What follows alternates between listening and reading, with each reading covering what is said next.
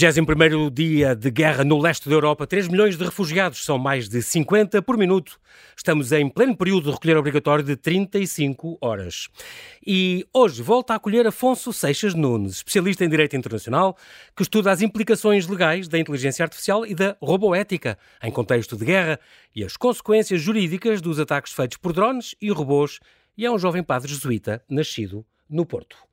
E há um ano, até há um ano, ele esteve a trabalhar em Londres, ele foi lá investigador e professor em Oxford e atualmente leciona na Faculdade de Direito da Universidade de St. Louis, nos Estados Unidos, e é membro da Agência Norte-Americana para o Controle Geoespacial. Ele volta ao convidado extra para explicar e comentar as implicações legais deste conflito na Ucrânia.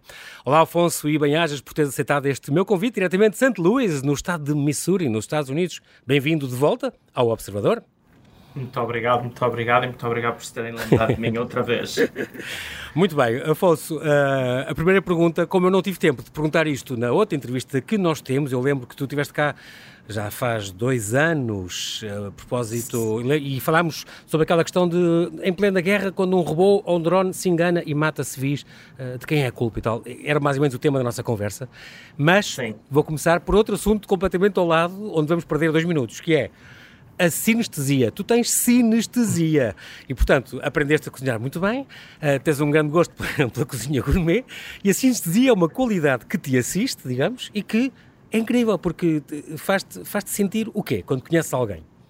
Ora bem, esta eu não estava à espera. Ora, a, sinestesia é uma, é uma qualidade, é uma dimensão que nós todos temos. Ou seja, quando às vezes ouvimos uma música que nos associa necessariamente a um acontecimento ou a um local, portanto, significa que o nosso cérebro faz associações através dos sentidos. O que acontece é que quando eu tenho conversas com pessoas ou conheço uma pessoa, geralmente nos dias a seguir, quando me lembro dessa pessoa, eh, vêm-me sempre paladares, aromas à boca ou cheiros, e é com isso que às vezes me inspiro para eh, desenhar ou para conceber novos pratos e, e, e cozinhar, basicamente. Portanto, Mas... tu tens uma história incrível de pessoas que tu conheceste. Por exemplo, deste um retiro para, para, para 13 pessoas, ou contaram-me isto, onde acabaste o retiro e depois conhecias, naquele fim de semana, ficaste a conhecer aquelas 13 pessoas, minimamente, não é? E, portanto, depois cozinhaste uma refeição para cada uma, mas com a entrada, com, com, com, com um prato principal e com a sobremesa desenhada, digamos, customized, desenhado de propósito para cada pessoa com os, os, os sabores e, e os cheiros próprios que cada um, que estão, têm mais a ver com cada um. Isto é possível, portanto. É, pois, eu acho que quem conta acrescenta um ponto e eu, e eu cozinhei foi, eh, sim, eh, coisas mais ligadas com a personalidade. Sim, pois eu acho é que da mesma forma que uma pessoa quando vai escolher um perfume, escolhe o perfume de acordo com a sua personalidade, não é? E, eh, ao comer também essa personalidade se revela. Muito Às bem. tantas é menos trabalhado por nós, é só isso. Muito bem. Vamos então às tuas, aos teus cursos, aos teus vários mestrados, vários doutoramentos, várias licenciaturas, tu, sem falar na, na teologia.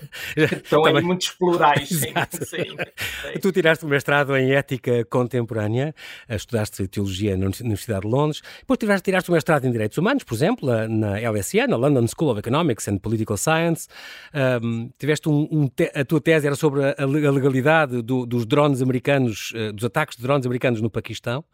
Um, depois uh, estudaste o Instituto de Ética, Direito e Conflitos Armados na, em Oxford. Fizeste um doutoramento também sobre a, a, a problemática jurídico-internacional da integração de, daqueles, daqueles lares, não é? Lethal Autonomous Robots em situações de conflito armado. Portanto, foste Sim. por aí fora a, a, trabalhar, na, por exemplo, na Blavatnik School of Government, que pertence à Universidade de, de, de, Oxford. Digamos que investigas sobre a legitimidade internacional de novas tecnologias de guerra e sobre a problemática dos sistemas automáticos ou autónomos armados. Nós, a última pergunta é: o que é a Agência Norte-Americana para o Controlo Geoespacial e o que é que tu fazes lá? Ora bem, então, uma parte eu posso responder, a outra não posso. Então, a, a, agência, a agência Norte-Americana para Controlo Geoespacial estava sediada em Washington e mudou recentemente, há dois anos, penso eu, para, para St. Louis. Portanto, uhum. não só uma parte mais ligada à investigação, como também à indústria, portanto, tudo o que seja a produção de novas tecnologias aéreas são feitas uh, aqui, agora em St. Louis. portanto, esta agência tem vários corpos, corpos de investigadores uhum. e eu faço parte de, digamos, de uma comissão ética em que somos, portanto, eu estou na parte do uso bélico da inteligência artificial, depois há um colega meu que está na parte da agricultura, outro, okay. outro colega meu que, que, nunca ouvi, nem sei o nome, mas faz parte das regras, representa o Departamento de Estado. Okay. Portanto, vamos depois também na área da saúde, da medicina. Exatamente. A saúde é muito usada, exatamente. Pronto, e então vamos eh, tentando analisar, talvez em forma geral possa dizer isto, não os projetos, mas eh, claro. vamos analisando as implicações que a inteligência artificial e o desenvolvimento do machine learning vai tendo nas diferentes áreas a que cada um de nós pertence, quer desde Muito a bem. agricultura, à saúde, à área da guerra. E à parte Exato. militar, claro. Muito bem. Sim. Falamos agora já nesta guerra e neste contexto desta invasão, que isto é importante. Estamos a falar da Rússia, o maior exército do mundo. Dizem que dois terços estão envolvidos nesta operação. A segunda maior força aérea, o maior detentor de ogivas nucleares e que tem esta coluna a avançar uh, para Kiev e todo este cerco que está a ser feito a este país soberano, a Ucrânia. Um, a minha primeira pergunta é um bocadinho ao lado, Afonso. Do, do teu sentido, do que tu estudaste a Rússia é o maior país do mundo, não é? É um continente com 16 vizinhos, 17 milhões de quilómetros quadrados, 160 povos. Diz-me, há quem diga que um país gigante precisa de um, de um ditador. O que é que tu achas? Eu, eh, bem, isso é, é, evidente que em termos eh, geográficos e de espaço, eh, a Rússia ocupa um, Sim um, um lugar muito particular, digamos, na, na, descrição do, do mapa, mas eu penso que temos também outros países eh, enormes, como são o caso dos Estados Unidos, que nunca conheceram um ditador, portanto, e funcionam relativamente bem. Portanto, eu, a questão da extensão territorial estar associada à necessidade de um ditador. Não é desculpa. Eh, não é desculpa, é desculpa é quando o ditador não quer a democracia, então ele vê sempre a ditadura como um meio de saída, isso sim. Claro. Uh, falamos agora deste, deste uh, do, que do tentado acontecer, esta, esta, lição de história do presidente Putin que nós ouvimos naquela segunda-feira, onde ele diz a Ucrânia que conhecemos hoje em dia foi inteiramente criada pela Rússia comunista. Não aceito a existência da Ucrânia como um Estado independente. A independência desse país é uma aberração política, histórica e cultural. Muito bem, isto é, um, é uma, uma, são umas declarações fortes. Uh, uh, uh, será que ele está a criar. Erradas. E erradas. Será que ele está a criar uma nova cortina de ferro? Um país pode exigir, Afonso, que outro esteja na sua área de influência, na sua área de proteção? Os países soberanos e democráticos não, não podem juntar-se a qualquer tratado e aliança que queiram?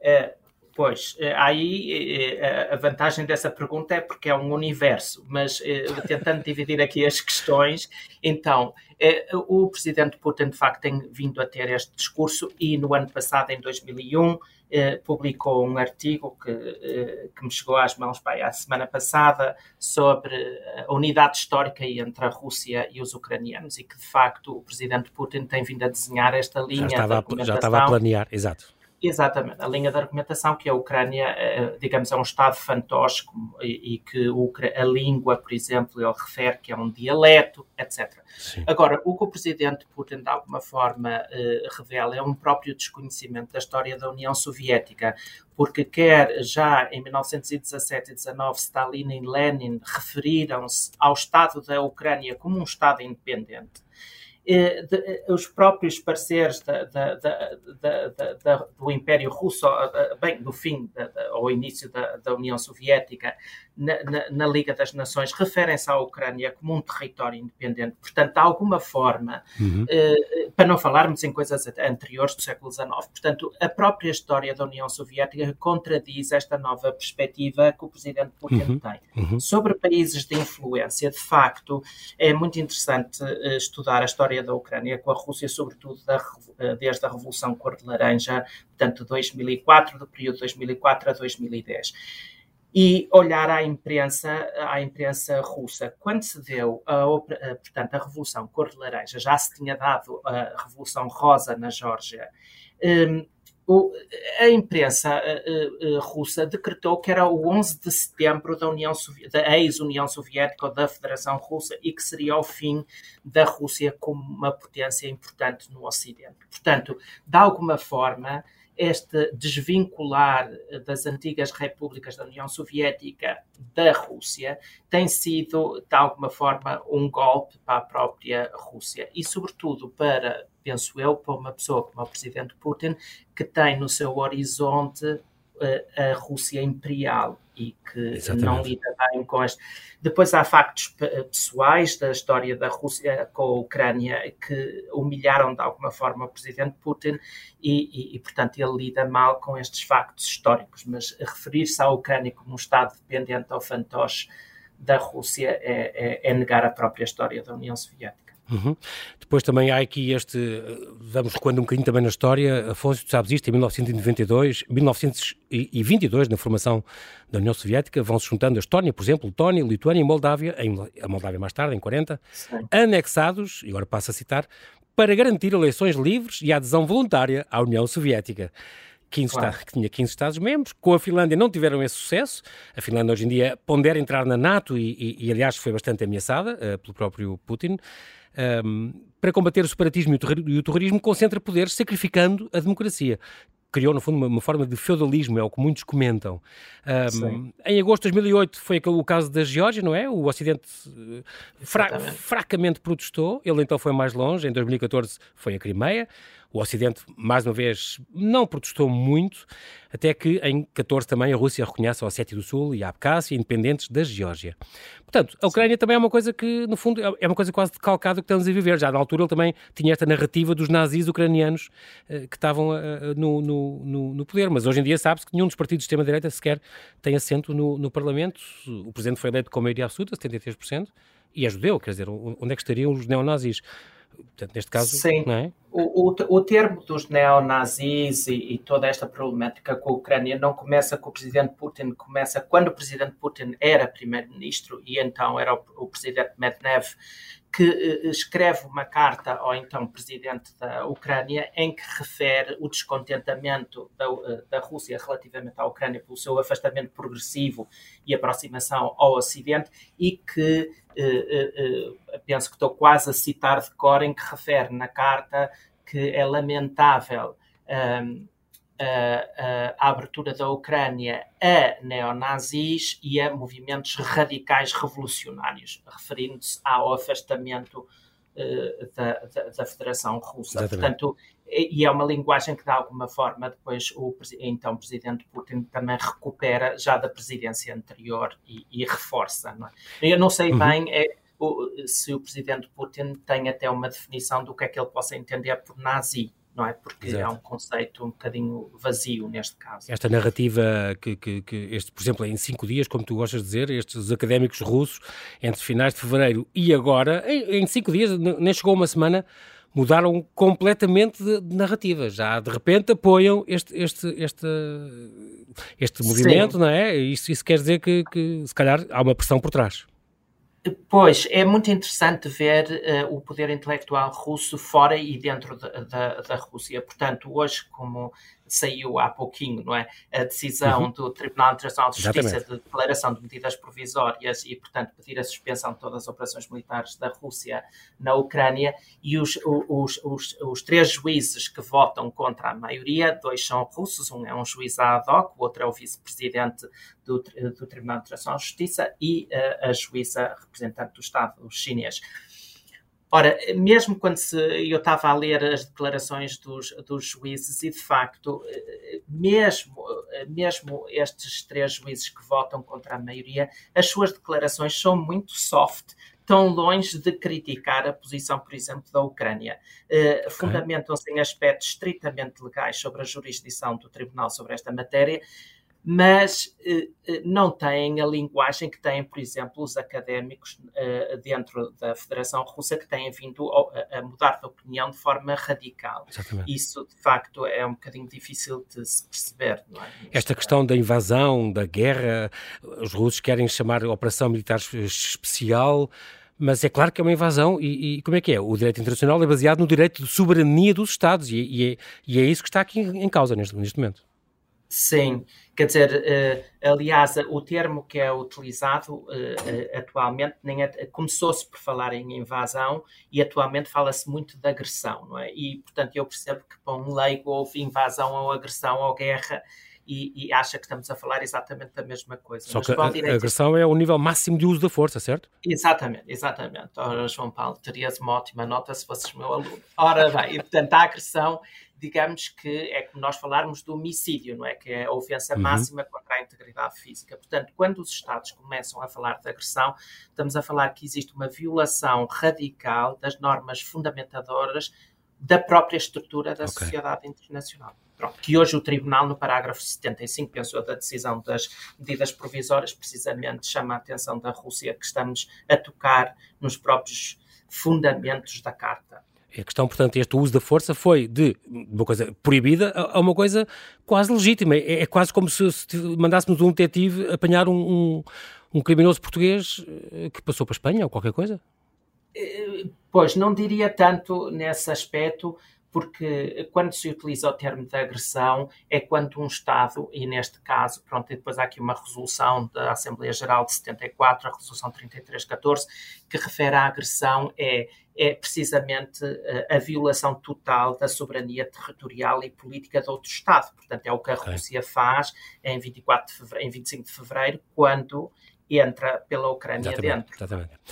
Vamos aproveitar estares aqui e ser especialista exatamente em direito para usar a linguagem de modo direito. E diz-me uma coisa, uh, Afonso, alvos civis, é assim, se um civil pega em armas e perde. Estou a comentar aquela, aquela coisa dos ataques a, a prédios, às vezes, e a hospitais. Uh, tem sido alegado que aquilo não são alvos civis, porque.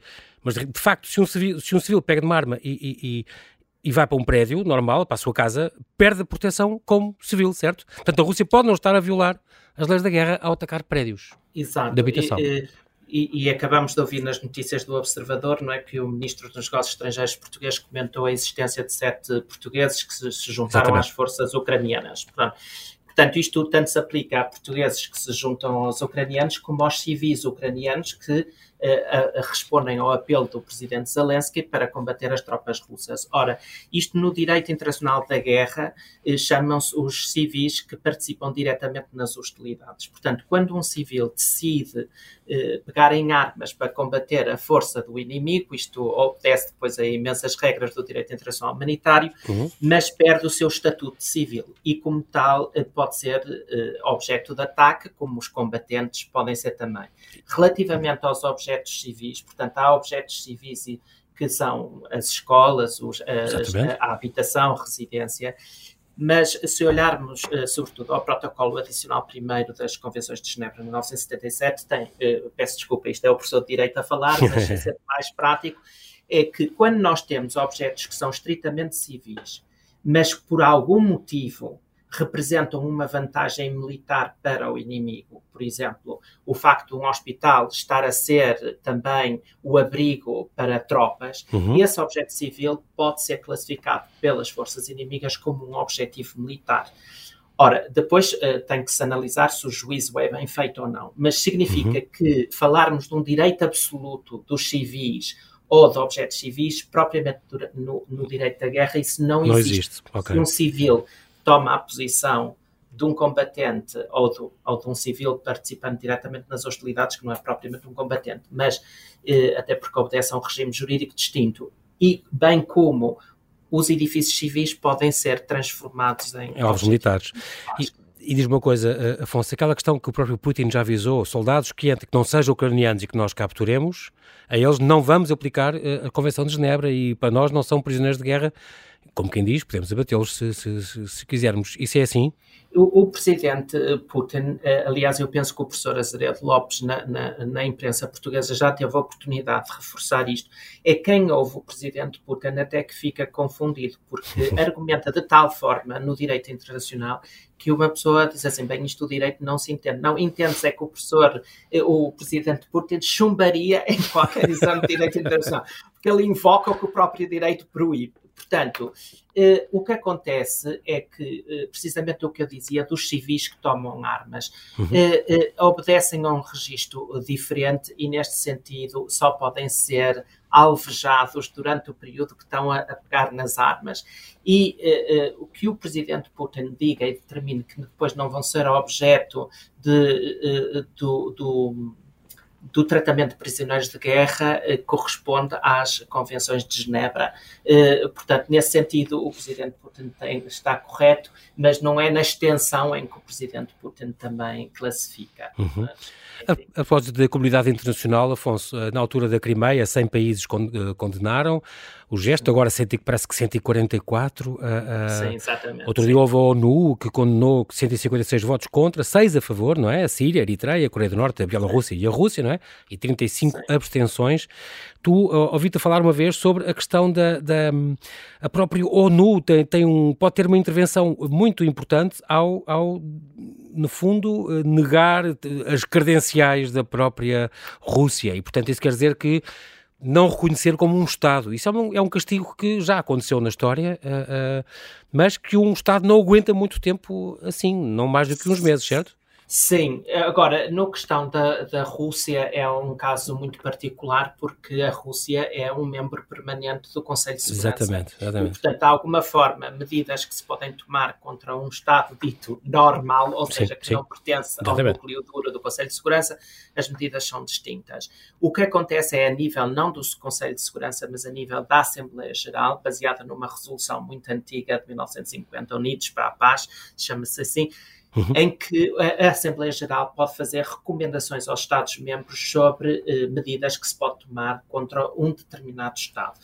Uma das medidas que a Assembleia Geral tem tomado, e de alguma forma como castigo indireto, é, por vezes, recusar ou eh, atrasar a recepção das credenciais dos embaixadores de um determinado Estado na Assembleia Geral. Portanto, enquanto o embaixador não são aceitas as credenciais, não se pode assentar, tomar assento na Assembleia Geral. Portanto, é uma punição, digamos, não tanto jurídica, mas de caráter moral, em que ataca a estadualidade de um Estado. Mas, quer dizer, no nível da Rússia, parece-me que a decisão de expulsão ao abrigo do artigo 8 do, eh, do Conselho Europeu, eh, o próprio eh, Comissariado dos Direitos Humanos, que iniciou investigações, o próprio Tribunal Penal Internacional, ou seja, se as credenciais da Federação Rússia não forem aceites na Assembleia Geral, isso já nem conta face ao que comunidade internacional já fez eh, contra a Rússia. Com todas estas sanções e tudo, obviamente. Exato, exato, é, é curioso porque também uh, dos sítios onde tu trabalhas,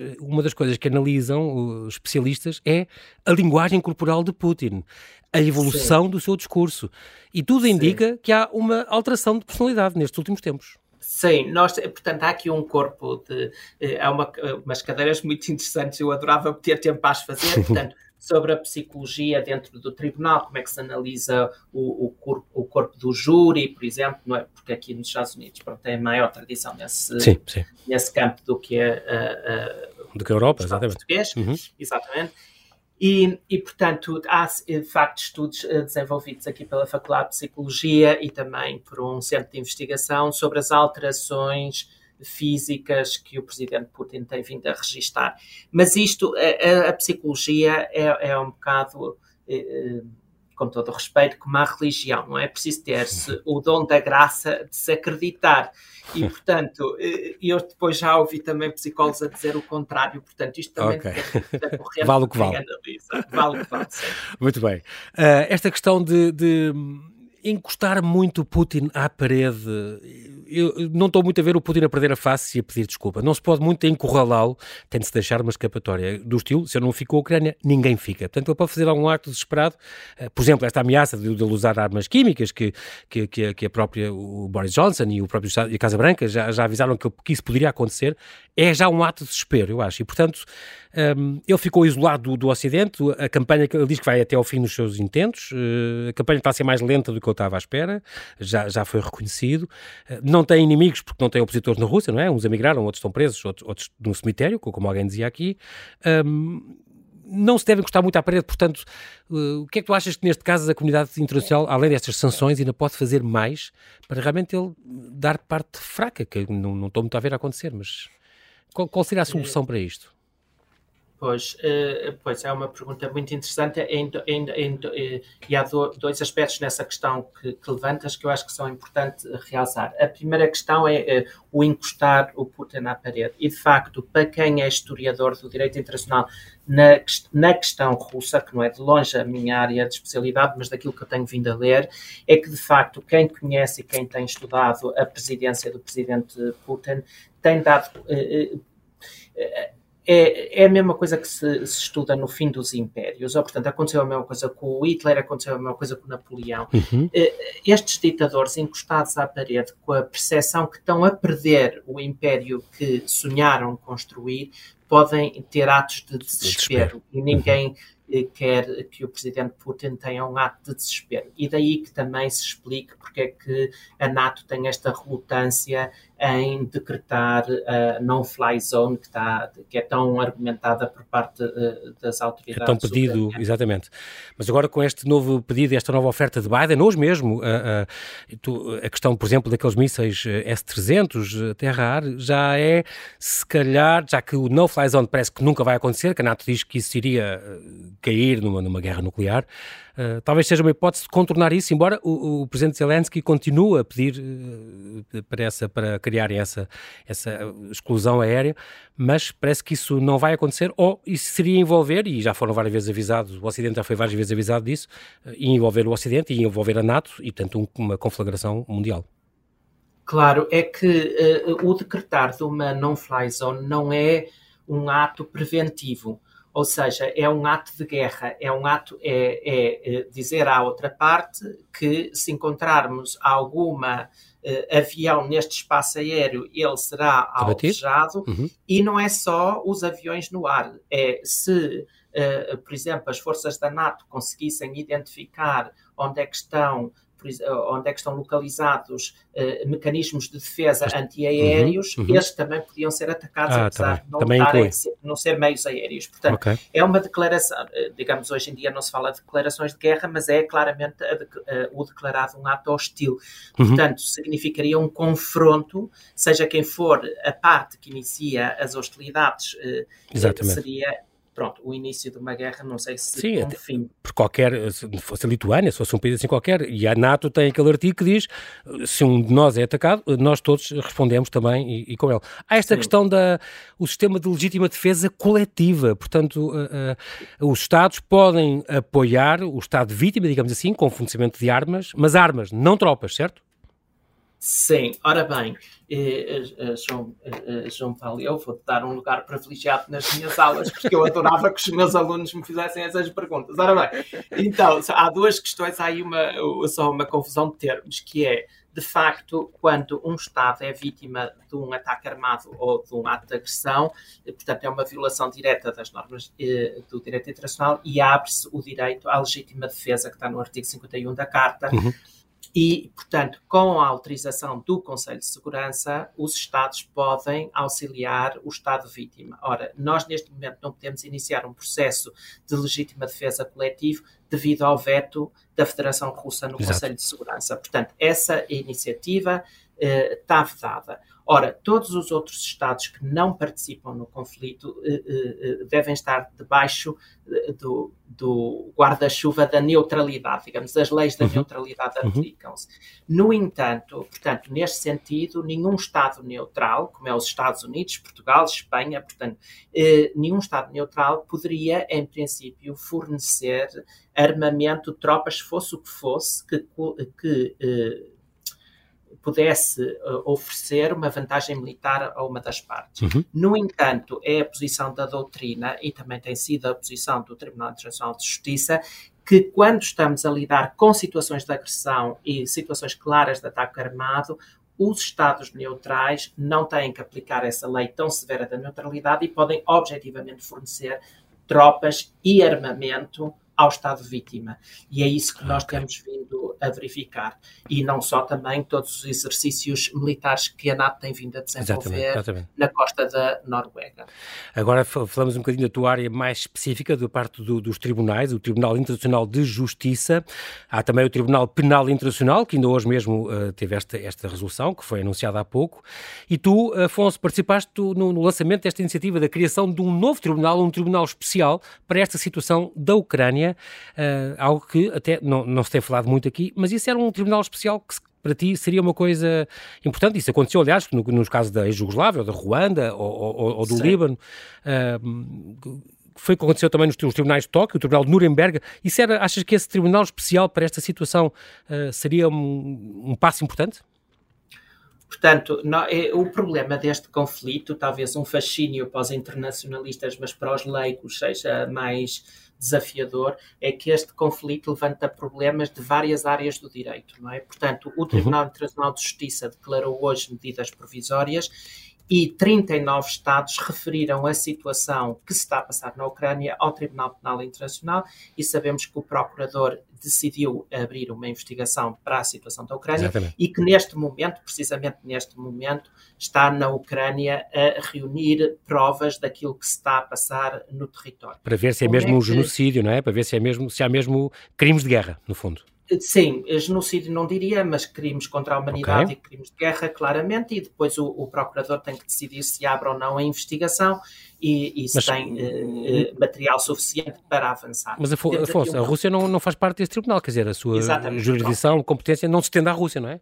E claro, isto é para explicar a tal situação de um tribunal especial. Ah, Portanto, okay. o problema, a Rússia de facto não é estado parte eh, do, do Tribunal Penal, nem sequer a Ucrânia. No entanto, a Ucrânia submeteu duas declarações, uma em 2012, outra em 2014, e em 2014 reconhece a jurisdição do Tribunal Penal. Portanto, no sentido da Ucrânia seria possível, mas temos o entrave da, da Rússia. E então surgiu esta iniciativa, muito liderada pelo ex-primeiro-ministro uh, Gordon Brown, uh, do uhum. Reino Unido, juntamente com dois académicos, o professor Dapo Akande da Universidade de Oxford e o professor Philip Sands da Universidade College London, e, e, promovido pela Chatham House em Londres, de se criar um tribunal especial. Qual seria a diferença deste, deste tribunal em relação ao tribunal da ex-Jugoslávia do Ruanda, como tu referiste?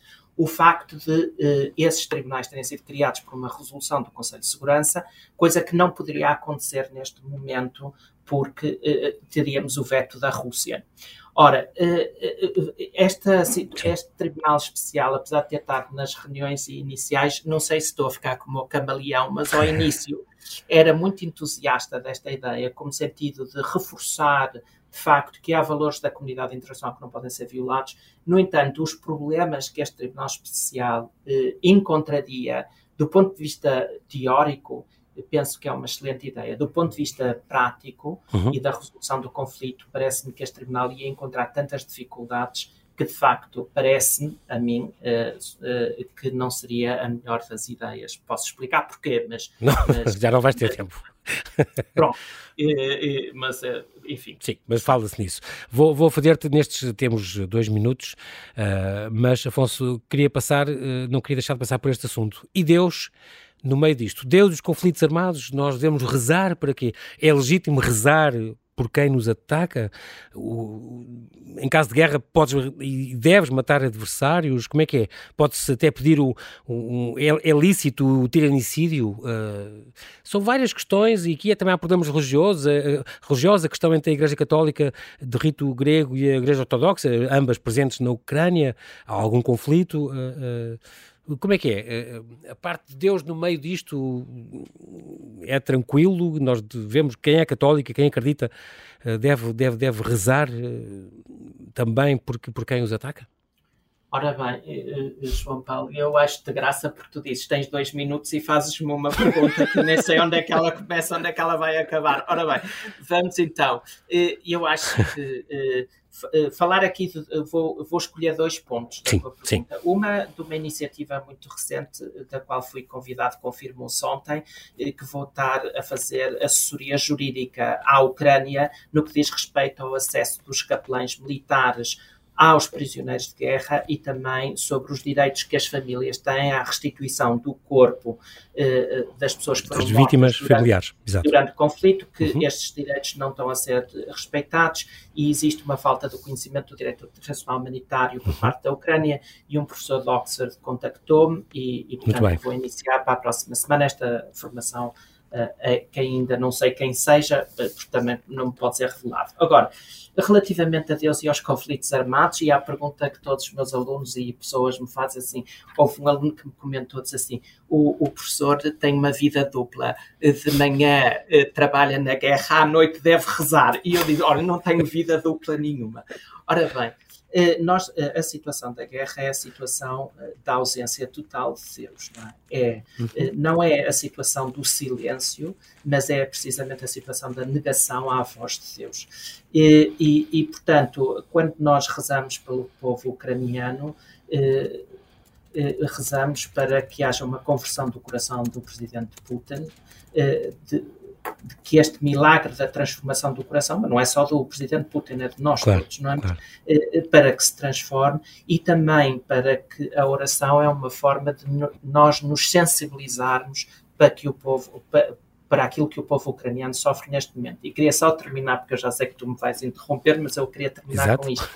Há dias falava com uma grande amiga minha que, no desespero que nós todos encontramos ao ver as notícias desta natureza, assim, mas não, há, não é possível, Afonso, tu ativares um bichinho destes e o Putin vai de jato para o outro lado e acaba-se este problema. Ora, aqui é que se nota a falta da oração, não é?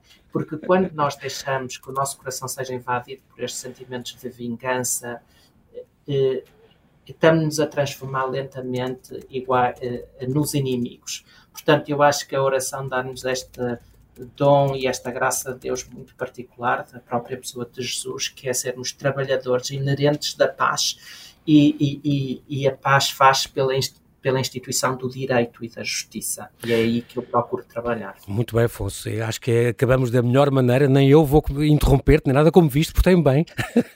quero, quero te agradecer muito, muito o tempo que nos deste mais uma vez. Afonso Seixas Nunes, bem-ajas bem pela tua disponibilidade em falares do Observador mais uma vez. Obrigado por seus esclarecimentos, sempre tão interessantes e tão completos. E já agora que corra bem esta tua nova missão. Bem-ajas, Afonso. Muitíssimo obrigado. Um grande abraço. Até breve. Adeus, obrigado.